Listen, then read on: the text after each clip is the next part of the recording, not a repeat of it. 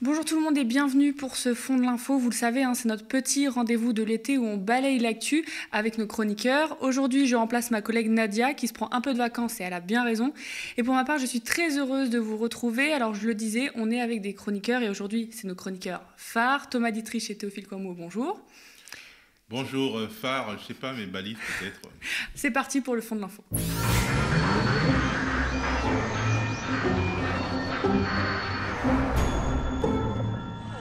Nous sommes le 16 août, hein, dans la période la plus creuse de l'été. Alors certes, l'actualité ne s'arrête pas, mais elle est plutôt au ralenti, ce qui nous permet de prendre le temps de la rétrospective et de la prospective. Retour sur un mois de juillet marqué par la première session de ce Parlement inédit, hein, puis projetons-nous sur les dossiers politiques de la rentrée qui sont tout chaud. Mais avant cela, évoquons la petite polémique de temps de canicule ou les petites polémiques, les vacances de Macron à Brégançon et ses promenades nautiques en jet ski d'une part, et les mises sous surveillance citoyenne du bilan carbone des avions privés des milliardaires, notamment euh, l'avion de Bernard Arnault. Alors d'abord la polémique sur Macron et le jet ski qui a été en partie déclenchée par la députée ELV Sandrine Rousseau. Sandrine Rousseau, vous avez vivement réagi euh, ces derniers jours à, une image captée du, président de la République euh, euh, du côté de, Brégançon, Emmanuel Macron, qui faisait du, jet ski. Vous dites c'est criminel de ne pas comprendre le, réchauffement climatique. Franchement, est-ce que quelqu'un qui fait du jet ski est forcément un criminel climatique? Est-ce qu'on en est là? Je n'ai pas dit que c'est parce qu'il faisait du jet ski qu'il était criminel climatique. J'ai bien dit que c'est parce qu'il ne comprenait pas le réchauffement climatique. Parce qu'il fait du jet ski, il n'a pas compris? Parce qu'il fait je... ski, il ne comprend pas le réchauffement climatique. Ce que je dénonçais, c'était un coup de com' qu'il a fait, qui était de se prendre en photo dans un canoë-kayak quelques minutes pour avoir cette photo et ensuite faire du jet ski. Et finalement, ça résume la politique de la France en matière de lutte contre le réchauffement climatique. C'est-à-dire qu'on a des espèces d'effets de com', des effets d'annonce. Alors, est-ce qu'elle a raison? Est-ce qu'on peut ôter le mot polémique hein, pour parler de débat de société euh, au vu de la catastrophe climatique en cours? Oui, effectivement, euh, ce qui est intéressant, euh, c'est euh, l'inversion de la charge accusatoire. En général, il y a une sorte de morale moralisante sur faire pipi sous la douche, bien faire le tri sélectif, et cette morale moralisante est adressée aux citoyens ordinaires qui n'ont absolument aucune sorte de, pouvoir quant à, une éventuelle bifurcation. On leur dit, ben, en, réalité, si il y a les dérèglements climatiques, c'est un peu, peut-être un peu de votre faute. Et là, euh, euh, ce débat donc, de société qui est euh, enclenché notamment par Sandrine Rousseau inverse la charge accusatoire et on, on, parle du président de la République de ses choix, de sa conscience écologique. Effectivement, c'est pas un jet ski qui va changer euh, la face du monde. C'est pas parce qu'il a fait deux ou trois promenades en jet ski que euh, ça va changer complètement le bilan carbone de la France. Mais euh, cela montre que finalement, ceux qui mettent en accusation, ceux qui euh, demandent euh, des petits efforts, qui nous demandent tous d'être des colibris, eh ben, ils ne sont pas eux-mêmes des colibris alors qu'ils ont les moyens, eux, de changer le cours des choses, d'agir sur euh, les facteurs structurants des changements climatiques et que c'est une mission historique pour eux parce que bon, on, voit que euh, bah, la situation se dégrade sous nos yeux à vue d'œil alors que c'est des situations quand même qui euh, bah, prennent beaucoup de temps. Mais nous sommes au moment charnière où les, changements se voient à, vue d'œil et indexer le président de la République ainsi, lui montrer que ses propres choix ne sont pas forcément dictés par les impératifs écologiques, c'est très bien, d'autant plus que Parmi ceux qui nous dirigent, il y a beaucoup d'utilisation d'avions, beaucoup de. Euh, euh, on, a même vu qu'il y avait l'ancien Premier ministre qui voyageait en avion euh, à l'intérieur du territoire français sur quelques centaines de kilomètres. Mais il y a des bah comptes Twitter hein, qui suivent les trajets en avion et les trajets aussi en bateau de tous les millionnaires, milliardaires. On suit tout leur parcours comme ça. Bah, il, y a, le fameux compte Twitter L'avion de Bernard, il y en a d'autres d'ailleurs, au point où Elon Musk, le, le milliardaire euh, fondateur de Tesla, a essayé de racheter, euh, il avait essayé de racheter il y a quelques mois un compte Twitter qui euh, faisait un peu le point sur, ses, sur le bilan carbone de son avion. Ça veut dire qu'en réalité, le name and shame dont parlent les anglo-saxons, ça fonctionne toujours quand même quelque part. Comme promis hein, au début de cette émission, on va revenir sur l'actualité parlementaire de ces derniers mois et de ces prochains mois. Revenons d'abord sur ce qu'on peut retenir de la session extraordinaire qui s'est terminée début août. Alors privé de majorité absolue, Macron, est-ce qu'il tient le bon bout euh, tout de même dans tout ça? Ah oui, puisqu'il peut bénéficier, pour, euh, dans les cadres de vote à l'Assemblée nationale, du soutien en général des députés républicains.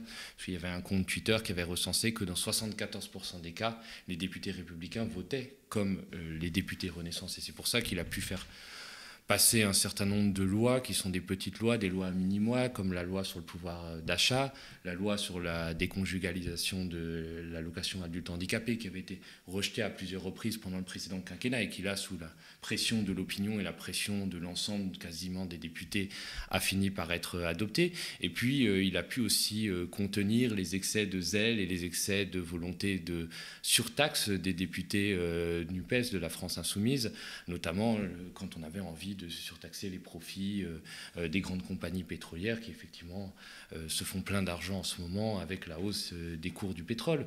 Donc évidemment, il, réussit à compenser cette absence de majorité absolue avec l'aide de députés qui sont souvent d'accord avec lui. Quand on voit que finalement Gérald Darmanin, quand il prône pour l'expulsion des délinquants étrangers, on voit qu'il rejoint les propos de quelqu'un comme Éric Ciotti, qui pourtant est à, est à la droite des républicains. Donc pour moi, il n'y a pas de grandes différences pour l'instant. Ça viendra peut-être au fur et à mesure que euh, l'élection présidentielle de 2027 euh, s'approchera et qu'il y aura des enjeux, notamment pour les républicains, de se démarquer de Renaissance pour porter un candidat à la présidentielle. Mais pour le moment, ils font plutôt alliance. Et puis, ils ont une opposition, entre guillemets, utile, des idiots utiles, qui sont le, les députés du Rassemblement national, qui finalement sont érigés comme l'opposition euh, au détriment de la NUPES. On voit qu'il euh, y a des députés du Rassemblement national qui ont été promus à la vice-présidence de l'Assemblée nationale, euh, qui ont été promus à la Cour de justice de la République, qui est quand même censée juger les crimes et délits des ministres en fonction, qui a été promu une députée de Charente, qui a été promue à la délégation parlementaire du renseignement, donc il aura à connaître des secrets, euh, des secrets euh, d'État, des secrets liés au renseignement couverts par le secret défense, et tout ça au détriment de la, NUPES, qu'on réduit sans cesse au silence, qu'on réduit à, une sorte d'opposition bruyante, alors qu'en fait elle porte les vrais combats, les vrais combats sur le pouvoir d'achat, les vrais combats sur la lutte contre l'inflation. On parlait de toutes ces petites polémiques stériles d'été, en, en commençant par l'expulsion de, de l'imam jusqu'au jet ski d'Emmanuel Macron, bah, ça permet de cacher les vrais problèmes, les vrais problèmes qui sont les feux de forêt qui se multiplient, les vrais problèmes qui sont euh, l'inflation qui est à 6,1%, le prix des pâtes qui augmente de 15%, le prix de la viande hachée pareil. C'est des vrais problèmes qui impactent la vie des gens, notamment la vie des étudiants qui sont de plus en plus précaires. Et, euh, ces petites polémiques permettent de cacher tout ça. Et évidemment, à l'Assemblée, euh, En Marche et Renaissance n'ont absolument pas pris la mesure par les lois du drame qui est en train de se jouer, du drame économique. Alors, euh, Thomas parlait d'un compte Twitter. Euh, on va faire un peu de publicité pour euh, Data Politics. C'est une start-up, en fait, des, qui, disons, fait son trou dans les, le monde de la data et, en fait, qui analyse les comportements politiques dans les différentes institutions et qui a fait un indicateur de similarité des votes. Effectivement, on se rend bien compte qu'il y a une sorte de majorité étendue euh, à, LR, puisque LR est euh, très très largement en, dans la droite ligne de, la majorité macroniste. Euh, le RN, c'est à 42% qui ont les mêmes, voix, euh, les mêmes votes que, les macronistes, et la NUPES, c'est vraiment euh, très peu, entre 14% et, disons 21% pour le PS. Donc effectivement, tout cela dessine un, nouveau paysage politique entre une sorte de majorité à, étage, hein, une majorité à étage. Dans le cœur, c'est Renaissance. Euh, et euh, disons, juste à côté, il y a le Modem et Horizon qui euh, peut-être progressivement prendront leur distance au fur et à mesure que les échéances prochaines arriveront. Il y a LR qui finalement est dans la même ligne que euh, la Macronie. Et c'est ça qui est intéressant. Je pense que l'alignement euh, de LR sur euh, le camp Macron, un alignement qui pourrait leur coûter politiquement et, participer à leur effacement, un effacement qu'on a, auquel on a assisté pendant la présidentielle. En fait, cet alignement est lié au fait qu'ils ont le même électorat, c'est l'électorat bourgeois, c'est le fameux bloc bourgeois, et ils ne savent pas euh, faire autre chose que de voter pour leur camp, leur camp euh, idéologique, leur camp et leur classe, et quelque part, euh, même si ça les dessert pour les échéances prochaines, même si ça les fait disparaître, même dans le cerveau des gens, bah, ils sont obligés euh, de, suivre la Macronie là-dessus. En revanche, quand il y a euh, euh, des, lois qui ne sont pas forcément liées aux questions économiques, quand c'est des lois entre guillemets régaliennes ou que c'est des lois sur des, thématiques comme le pass vaccinal, il peut y avoir quelques, quelques libertés que prennent certains députés LR, mais sans jamais rentrer dans le cœur de la, euh, le, cœur euh, idéologique de la Macronie. Donc ce sont des alliés, on peut considérer qu'ils font partie plus ou moins de la majorité, même s'ils ne veulent pas le dire. Le RN, euh, alors, essaie de se poser en opposition constructive, entre guillemets, euh, c'est-à-dire que certains coups on vote avec euh, la Macronie et certains coups on, vote contre. On, a bien vu que euh, le seul enjeu en réalité, c'est la question de la convergence entre le RN et son électorat, puisque euh, d'un point de vue idéologique, je pense que les cadres du RN sont plutôt d'accord avec les cadres de la Macronie, y compris sur les questions économiques. Mais le RN doit prendre en compte son électorat, qui est un électorat défavorisé, qui est un électorat pauvre, qui est un électorat de classe moyenne inférieure, qui est un électorat qui subit beaucoup l'inflation. Et je pense que là, euh, ils s'en sortent plus ou moins, mais je pense qu'ils vont entrer dans une sorte de crise où ils seront obligés, bah, sur des lois économiques, euh, de voter quasiment à gauche, ou alors de montrer leur vrai visage. Ça, je trouve que c'est quelque chose qui serait intéressant. Et puis, bon, pour ce qui est de la NUPES, on imaginait que cet attelage plutôt hétéroclite allait euh, exploser. Il n'a pas explosé et je pense que il n'explosera pas puisque euh, finalement ils, seront, ils, sont d'accord un peu sur leur désaccord. Mais euh, je pense que la contradiction viendra de l'incarnation qui incarnera la NUPES vu que Mélenchon est sorte, dans une sorte de, disons, de, mise en retrait. Et euh, le palabre euh, sera en fait, est-ce que le futur, euh, le futur candidat ou la future candidate, le, futur porte-étendard de la gauche sera France Insoumise, PS ou ELV. Pour l'instant, ce sont quand même les les députés de la France insoumise qui euh, se font remarquer. Euh, au PS aussi, il y a Olivier Faure qui euh, a une sorte de nouvelle jeunesse. Ce sera intéressant à analyser. Et puis, pour continuer dans ce que disait Théophile, c'est-à-dire qu'il y a quelque chose de très intéressant. C'est-à-dire, je disais que les députés, les républicains votent à 74% comme les députés ensemble, alors qu'ils ne sont pas dans la même alliance, que ce sont deux groupes politiques différents. Et c'est le même chiffre puisque les députés PS votent à 74% comme les députés de la France insoumise, alors que eux sont dans la même alliance. Donc ce qui prouve bien que finalement il y a une sorte, en tout cas pour le moment, d'alliance de fait entre euh, la majorité Renaissance et les républicains. Tu parlais du positionnement du RN hein, qui est très intéressant à, observer, mais ils ont quand même montré un petit peu leur vrai visage euh, dans les premiers, premiers votes parce qu'ils ont voté contre l'augmentation du SMIC, alors que c'était une, mesure phare pour le RN et pour les classes moyennes populaires. Oui, je pense que c'est quelque chose qui restera.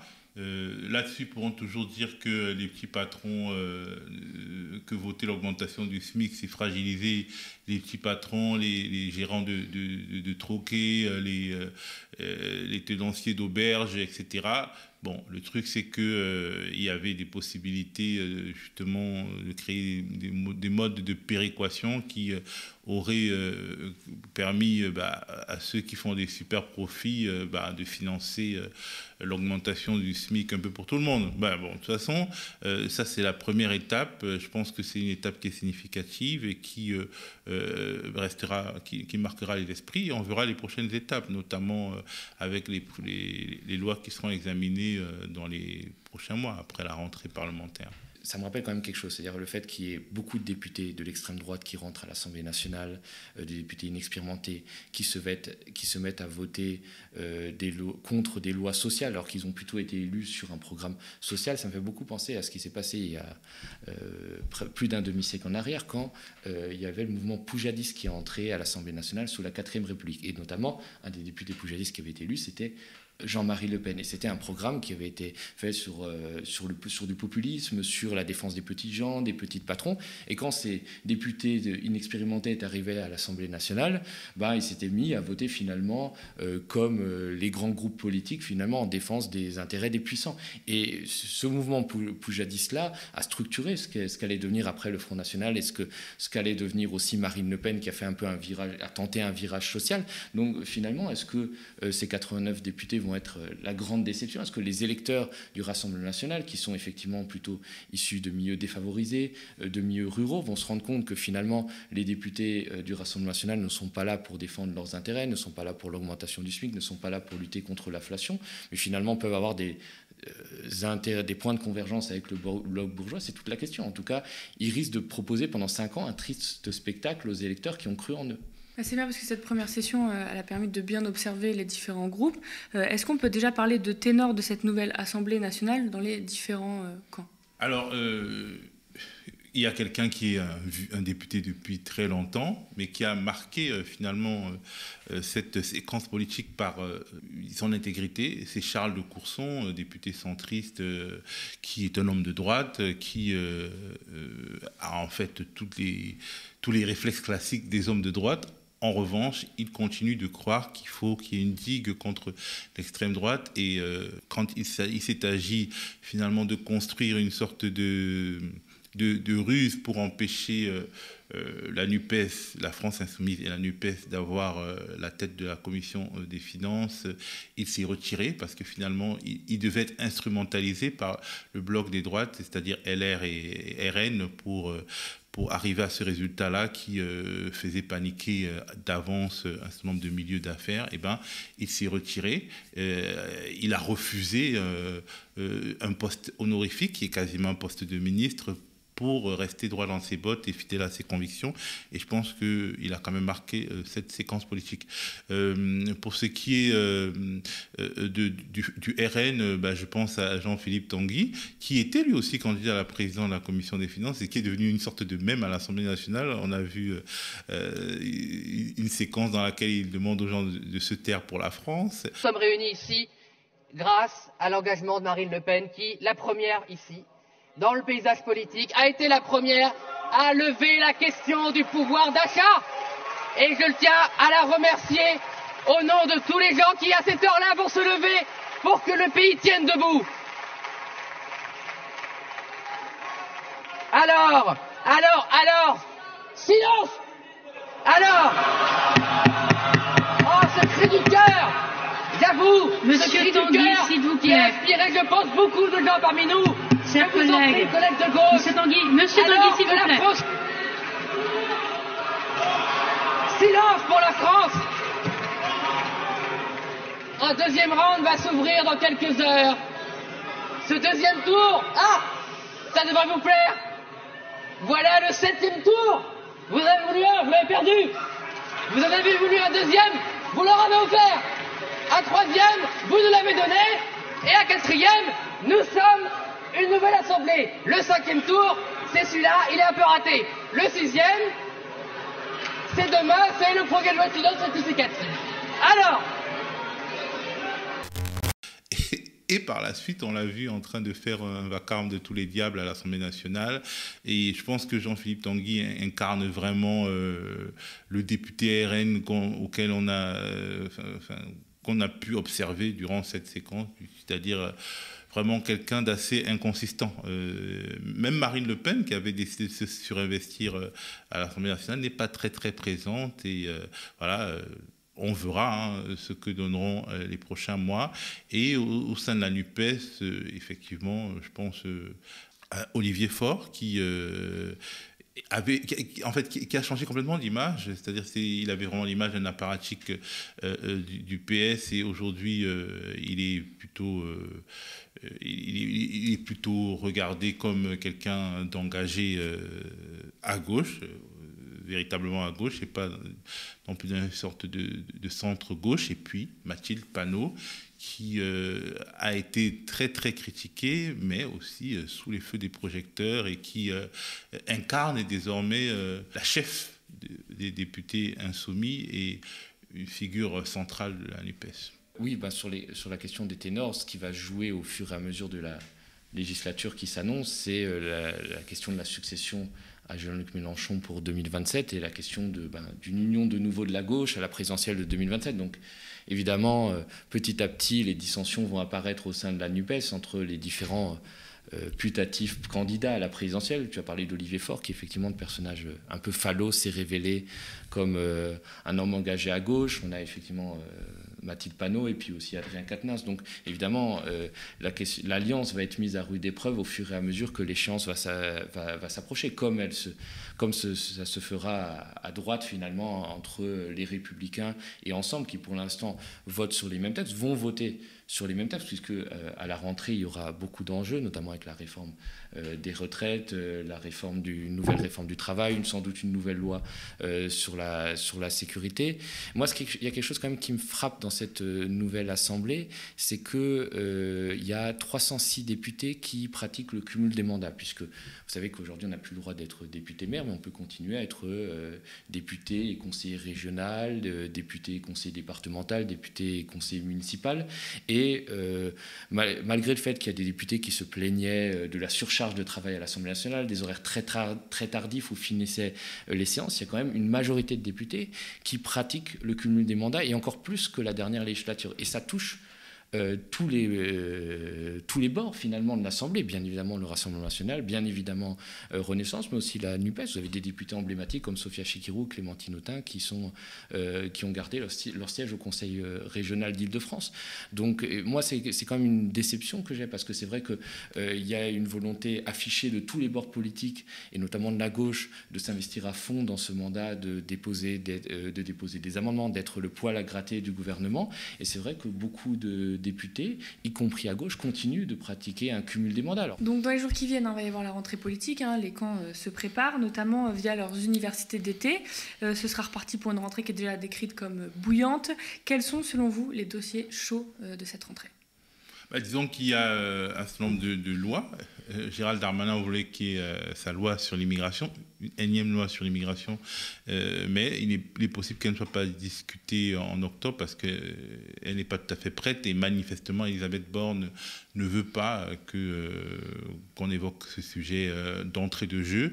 Il y a également la question de, la, de l'assurance chômage, une nouvelle loi, c'est-à-dire en fait les décrets sur l'assurance chômage devraient être transformés en loi. L'idée ce serait finalement d'adapter les, les indemnisations euh, au marché de l'emploi, c'est-à-dire quand le chômage est bas, de baisser les indemnisations de chômage pour obliger les gens à aller travailler. En fait, en gros, on, pourra en reparler, mais bon, c'est un peu n'importe quoi. Il y a également euh, la question de la euh, réforme des retraites qui est lancinante. Donc, on, va voir quel sera, disons, le timing qui sera choisi par et la majorité, et l'exécutif et l'Assemblée nationale. Mais en tout cas, toutes les lois qui sont relatives bah, ce qu'on appelle peut-être maladroitement le pouvoir d'achat, bah, en fait, ce seront des lois qui seront très, très observées avec beaucoup de passion. Maintenant, euh, il y aura aussi une rentrée sociale dans la rue. On ne sait pas quel contour elle prendra, mais euh, la France est inquiète. Euh, certains, disaient, j'ai dit, la France a peur. Mais là, je pense que vraiment la France a peur pour euh, les lendemains, avec l'augmentation phénoménale des produits de première nécessité. Donc, certains disent que la rentrée sera bouillante. On verra. Bah, c'est vrai qu'il y a des réformes qui sont très inquiétantes pour les Français. la fameuse réforme des retraites qui aurait dû être faite il y a maintenant un an et demi, qui a été repoussée, qui prévoit on va reculer petit à petit, mais à partir de 2030, les gens devront travailler jusqu'à 65 ans. La réforme de l'assurance chômage et du travail dont tu as parlé, il y a un peu en suspens l'idée de faire travailler les gens qui seraient au RSA, c'est-à-dire euh, on amène, on prépare les Français petit à petit à cette idée en faisant croire que les gens qui seraient au RSA, donc qui touchent moins de 600 euros euh, par mois, seraient des fainéants et qu'il faudrait les faire travailler pour des, des, queues, de prunes 20 heures par semaine ou 25 heures par semaine. Donc c'est quand même des réformes très inquiétantes du point de vue social. On, espère, je pense tous, que la rue saura faire reculer le gouvernement sur ces questions-là, parce que c'est vrai qu'il y a, à l'aune de, de, cette inflation, à l'aune d'une vie qui devient de plus en plus dure, à l'aune d'un marché de travail, du travail qui se précarise, c'est vrai que rajouter de la précarité sur la précarité, rajouter de la misère sur la misère, c'est quelque chose qui me paraît éminemment dangereux. Et c'est vrai que la majorité a beau jeu actuellement d'occuper le terrain avec euh, la question euh, de l'islam, la question euh, des étrangers. C'était Pasqua qui disait quand une affaire vous, vous emmerde, vous créez une affaire dans l'affaire, et puis ça suffit pas, vous créez une affaire dans l'affaire de l'affaire, et puis comme ça, plus personne n'y comprend rien. Et ça permet évidemment de ne pas parler des vrais sujets et de ne pas parler ce qui, arrive en fait finalement à la rentrée, qui vont impacter nos vies, qui vont impacter nos futurs, notre, les 30 prochaines années, pour les jeunes qui entrent aujourd'hui sur le marché du travail, travailler jusqu'à minimum 65 ans, ça peut être quelque chose d'inquiétant. Le fait en plus que travailler jusqu'à 65 ans, c'est pas vrai parce que euh, on voit que le marché de l'emploi repousse les seniors et en réalité c'est euh, travailler jusqu'à peut-être 60 ans ou 59 ans, euh, être jeté à la porte et connaître plusieurs années de galère avant de toucher une retraite qui sera amoindrie. C'est ça en réalité qui se passe déjà et, qui va se passer. je ne sais pas si tu voulais rajouter on quelque fera, chose. On fera la part belle aux assurances privées aussi. C'était ça qui sous-tendait un peu la réforme des retraites avec le fameux euh, groupe BlackRock et tout ça qui avait été si décrit. Et c'est que le nouveau système de retraite va permettre aux assureurs de se remplir les poches, de se faire un pognon dingue, euh, comme on dit, et va euh, amoindrir la part du public dans notre système de retraite. Ben, en tout cas, moi, ce qui me sidère dans, dans les, lois qui sont en train d'être préparées, c'est celle sur l'assurance chômage et cette faribole selon laquelle quand le marché de l'emploi va mieux, il faut baisser euh, les indemnisations, sachant que le marché de l'emploi, il n'est pas uniforme. Il y a euh, différents secteurs. Il y a des secteurs qui sont en crise et des secteurs qui vont plutôt bien. Et euh, en réalité, tout cela consiste, revient pardon, à remettre en cause la fameuse loi du marché, la fameuse loi de l'offre et de la demande. C'est-à-dire, en réalité, on veut surévaluer l'offre quand on se rend compte que, enfin, que, que les employeurs seront obligés de payer un peu plus parce qu'ils devront euh, créer des incentives, comme on dit, pour les salariés. donc on crée une loi pour euh, euh, mettre la pression, le feu aux fesses des salariés et pour leur, en, fait, les obliger à travailler peut-être pour un salaire qui était plus bas que leur salaire d'avant. je trouve que c'est quelque chose qui est d'abord ultra technocratique, le marché de l'emploi n'est pas uniforme, et deuxièmement, c'est absolument cynique, et euh, j'ai bon espoir que euh, justement une majorité euh, dans l'opinion se formera et fera peut-être pression sur les députés pour qu'ils ne cèdent pas à cette, à, cette réforme structurelle qui affaiblira pour longtemps si elle passe le monde du travail. C'est intéressant ce que tu soulèves parce que j'ai l'impression que aussi dans cette réforme de l'assurance chômage, euh, par rapport à cette loi de l'offre et de la demande, euh, les salariés, on se dit, bon, c'est une main-d'œuvre interchangeable, euh, quel que soit le secteur, c'est-à-dire que tu étais plombier, bah, c'est pas grave, maintenant tu vas faire boulanger. Et donc c'est ça aussi que ça pointe, c'est que les, les, voilà, c'est une main-d'œuvre uniforme et c'est pas des individus. Quoi. Il y a cette idéologie aussi derrière. Euh. Oui, c'est la même idéologie qui consiste à vouloir faire disparaître les métiers au profit de tâches, c'est-à-dire euh, ben, euh, le métier d'enseignant, de boulanger, de pâtissier, les compétences, les qualifications, finalement, ce n'est plus important. on va vous permettre de vous former tout au long de votre vie, de faire des formations de six semaines pour devenir plombier, des formations de huit semaines pour devenir préparateur en pharmacie. ce qui, on, va faire disparaître le statut de la fonction publique, comme ça, en fait, ben, vous pourrez faire euh, huit semaines à la mairie euh, de votre ville euh, et puis après deux semaines au conseil général. Et quelque part, on se prépare un monde d'incompétence parce qu'on ne peut pas être compétent quand on change à la fois sa tâche et quand on n'a pas un métier. Mais effectivement, c'est parfait pour euh, le patronat d'avoir des personnes interchangeables. Sauf que ça, n'arrivera pas, ce n'est pas possible. Et on voit déjà dans le secteur de, l'enseignement et de la santé euh, ce que cette vision complètement folle produit, c'est-à-dire des urgences qui sont paralysées parce que dans la, le, sixième, euh, la sixième puissance économique du monde, on a oublié de former des médecins, des infirmiers, des aides-soignants et des aides-soignantes. Donc voilà. C'est dommage, mais c'est vraiment une, une lune idéologique qui n'a pas de consistance réelle. Mais bon, comme les gens y croient, ben, en fait, ils vont essayer d'aller jusqu'au bout.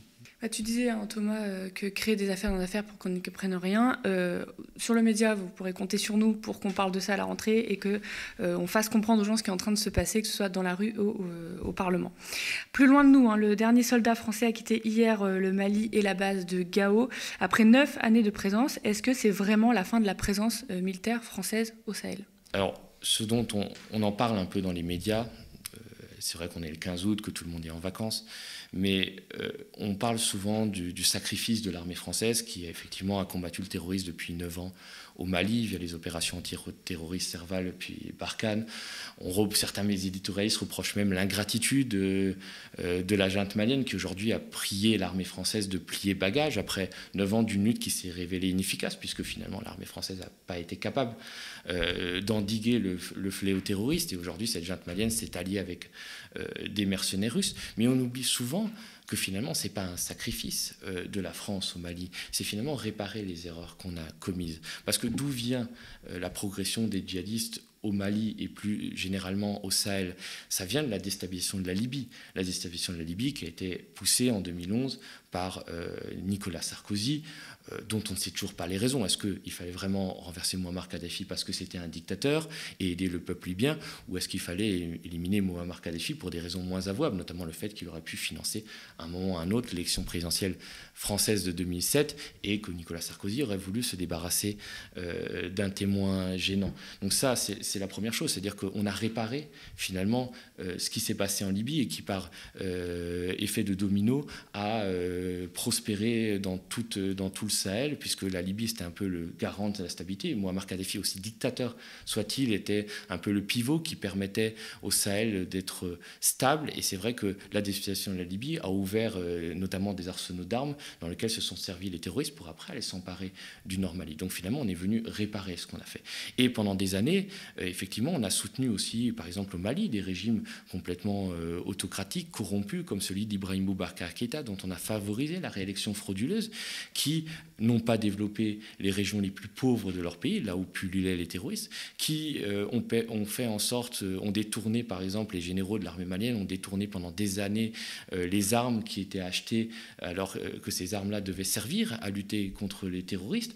Alors c'est vrai que on peut tirer qu'un bilan négatif, qu'on peut s'en prendre qu'à nous-mêmes. C'est vrai que l'armée aujourd'hui, la junte malienne a recours aux mercenaires de Wagner, effectivement, qui ne sont pas les enfants de cœur, et on peut le regretter. Mais ont-ils seulement les moyens? La faible armée malienne qui, pendant des années, euh, n'a pas été développée, dont on a détourné les armes, dont les plans d'ajustement structurel du FMI et de la Banque mondiale venaient couper les crédits, bah, évidemment, on ne peut pas s'en sortir seul. Donc, s'étant fâchée avec les Français, elle va se réfugier dans les bras des Russes. Alors, c'est pour autant pas, absolument pas la fin de l'opération Barkhane. En tout cas, ça l'est euh, au Mali, mais puisqu'il y a à peu près 2500 soldats français qui vont se replier au Niger, dont le régime de Mohamed Bazoum, qui lui aussi est très contesté, est euh, ami de la France. Et euh, on va garder notre base euh, qui est là depuis des décennies au Tchad, où là au Tchad, effectivement, il y a des terroristes dans l'ouest qui pullulent au lac Tchad, mais la France n'a jamais combattu ces terroristes-là.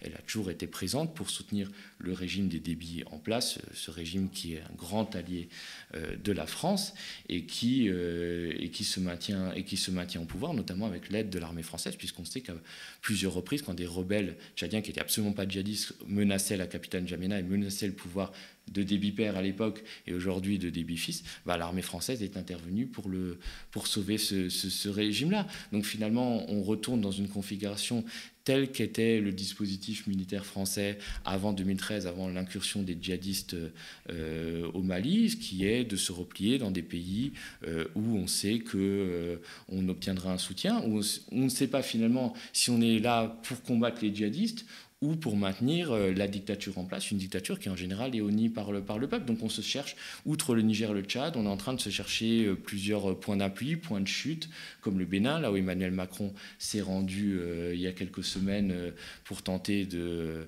de, voir si on pouvait déployer des soldats français, ou encore la Guinée, où la France s'entend bien avec l'ancien caporal de la Légion étrangère française, Mamadi Doumbouya, qui a pris le pouvoir en septembre dernier, et on a évoqué très brièvement l'idée d'installer une base militaire qui n'a pas plu à la Guinée, puisqu'il faut savoir que la Guinée était euh, un pays qui a dit non au général de Gaulle, a dit non à une sorte de communauté qui a été proposée en 1958 et a depuis un sentiment très nationaliste. Donc évidemment, ça avait mis toute la population guinéenne debout. Donc en fait, évidemment, il faut que tout change pour que rien, pour que rien ne change, c'est-à-dire qu'il n'y a pas vraiment de changement, si ce n'est que la France est en perte de vitesse en Afrique, la France perd de l'influence, la France perd petit à petit ce qu'elle a appelé son, son, son précaré, elle a perdu la Centrafrique au profit des Russes, elle a perdu le Mali, peut-être demain ça sera euh, d'autres pays, et elle s'accroche désespérément au dernier lambeau de son empire, ne comprenant pas que finalement euh, cette présence militaire, elle est complètement inefficace, elle est complètement anachronique, elle est complètement honnie par les populations. Robespierre disait quelque chose de très vrai, personne n'aime les missionnaires en armes,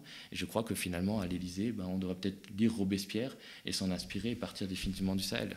Ce qui me, semble important à noter, c'est que le fer était dans le fruit euh, sur le Mali, parce que quelque part, la France, euh, dès l'opération Serval, est arrivée au Mali pour aider l'État malien à reconquérir sa souveraineté, tout en ayant un agenda différent, notamment en refusant à l'État malien d'avoir accès à l'intégralité du territoire, parce que la France officielle soutenait, euh, disons, une certaine autonomie euh, des Touaregs du nord du Mali, qui eux-mêmes ne sont pas majoritaires au nord du Mali, mais en tout cas, il y avait cette volonté de maintenir une zone contrôlée par des rebelles, pas djihadistes, mais des rebelles et il s'est trouvé qu'il y avait une sorte de porosité entre les rebelles euh, séparatistes de, ce qu'on appelait le MNLA et d'autres rebelles djihadistes. Il y avait des échanges d'armes, il y avait euh, euh, des, réalités locales qui échappaient peut-être aux grands stratèges qui avaient voulu quelque part couper le Mali en deux, en tout cas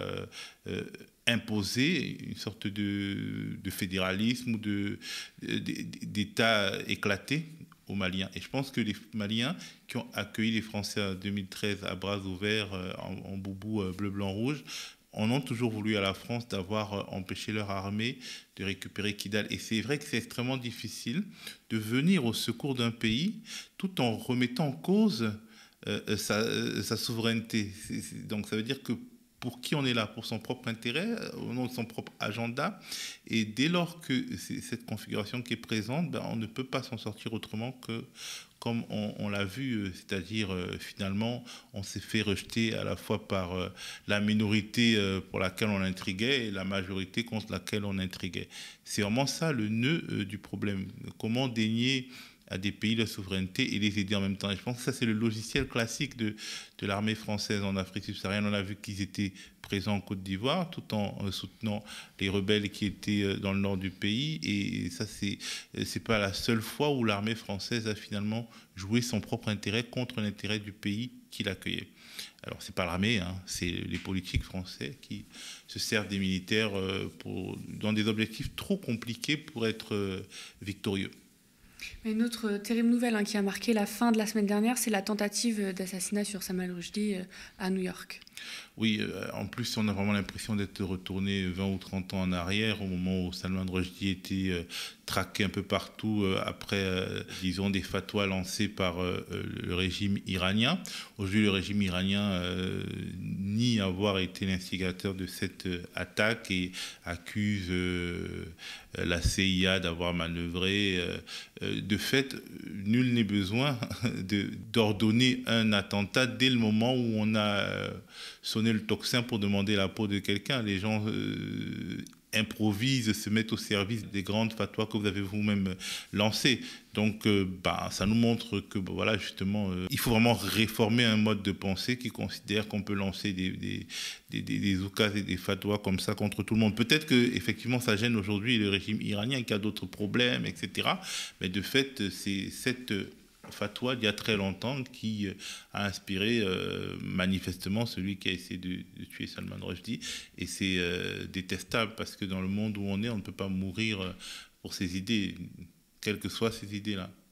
déjà, il, faudrait, il faut relire et relire les versets sataniques, qui est un grand roman. D'ailleurs, le passage incriminé qui a valu à Salman Rushdie la fatwa, c'est euh, à peine une page où il parle effectivement de ces versets euh, sataniques, des, en fait des versets où le prophète Mohammed aurait euh, reconnu une sorte de polythéisme avant de, de, se rétracter. En fait, ça fait pas du tout l'intégralité du roman, c'est vraiment une page, un grand maximum.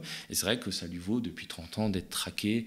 Je me souviens que différents, plusieurs de ses traducteurs avaient été tués ou avaient été victimes de menaces. Certains de ses éditeurs aussi avaient été victimes d'attentats. Et je trouve dommage qu'en France, comme d'habitude, on ramène tout à des petites euh, polémiques vaines et futiles où euh, on incrimine tel ou tel député de la NUPES de ne pas avoir fait un tweet euh, soutenant assez Salman Rushdie ou pointant assez bien le mal qu'il a attaqué. On compare Salman Rushdie à Mohamed Sifawi ou à Zimwe Al-Razus, qui est quand même sans rien enlever à la qualité de ces derniers, quand même assez euh, scandaleux. Et c'est vrai que ça interroge, moi, en tant que romancier, ça interroge sur euh, les écrivains devraient quand même, ce sont des, en fait, la littérature est la preuve que la vie ne suffit pas, euh, disait Fernando Pessoa. Et je pense que des gens comme Salman Rushdie, quoi qu'on puisse penser de ses idées par ailleurs, quoi qu'on puisse penser de ses positions sur l'islamophobie, sont des gens essentiels au monde par le combat qu'ils portent, par les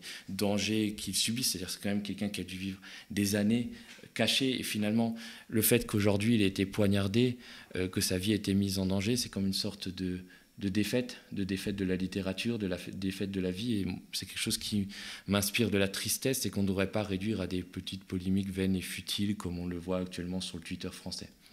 Et c'est assez habituel d'ailleurs. Mmh. Merci Thomas et Théophile. Merci beaucoup d'avoir suivi euh, ce fond de l'info. Et si le média tient, c'est grâce à vous qui avez choisi euh, de soutenir un média indépendant et une information différente. Rendez-vous sur lemediatv.fr slash soutien. Nous sommes ravis hein, de vous retrouver chaque semaine pour décrypter l'actualité et votre soutien est primordial pour notre survie. Merci de toujours nous suivre. Merci pour tous vos commentaires et pouces en l'air sous la vidéo. Spectateurs, abonnés, donatrices et sociaux, je vous dis à très vite. À la rentrée, nous allons revenir encore plus fort, encore plus impertinent. Après avoir fait éruption dans le monde merveilleux des matinales mainstream, nous vous proposons un tout nouveau projet, plus décapant encore, nous incruster dans la case du 18-20 heures. C'est le fameux soir où euh, elle vous accuse de viol Il, il s'est rien passé. Il s'est rien passé, cher, euh, Yann. On a l'impression que vous avez quand même un mental euh, d'acier. C'est sûr que c'est un parcours pas commun. Est-ce une bonne chose? Non, à 80%. voilà, les gars, et, je le vois sur les réseaux, c'est un truc de fou. Vous avez envie de voir autre chose le soir en rentrant à la maison? Eh bien, nous aussi. C'est pourquoi nous vous proposerons dès la rentrée une émission à 18h qui s'appellera Toujours debout. Alors non, ce n'est pas une reprise de la chanson de Renaud. Ce n'est pas non plus un hommage à Valérie Pécresse. Toujours debout sera un tout nouveau terrain de débat, de critique de l'actualité politique sans détour, avec un regard neuf, un ton décalé, à contre-courant de ce que l'espace médiatique nous sert jusqu'ici, avec des reportages de terrain et des chroniques sans concession. Mais vous le savez, si nos contenus vidéo sont proposés gratuitement, leur production coûte cher très cher. On met un pognon Et un format de l'ambition de Toujours Debout mobilisera des moyens inédits. Ainsi, pour que cette ambitieuse saison 6 du média puisse voir le jour, notre objectif est d'atteindre le prochain palier des 15 000 abonnés. Pour être une véritable alternative médiatique. Abonnez-vous, aidez-nous à atteindre le prochain palier de 15 000 abonnés pour que le média, votre média, reste toujours debout.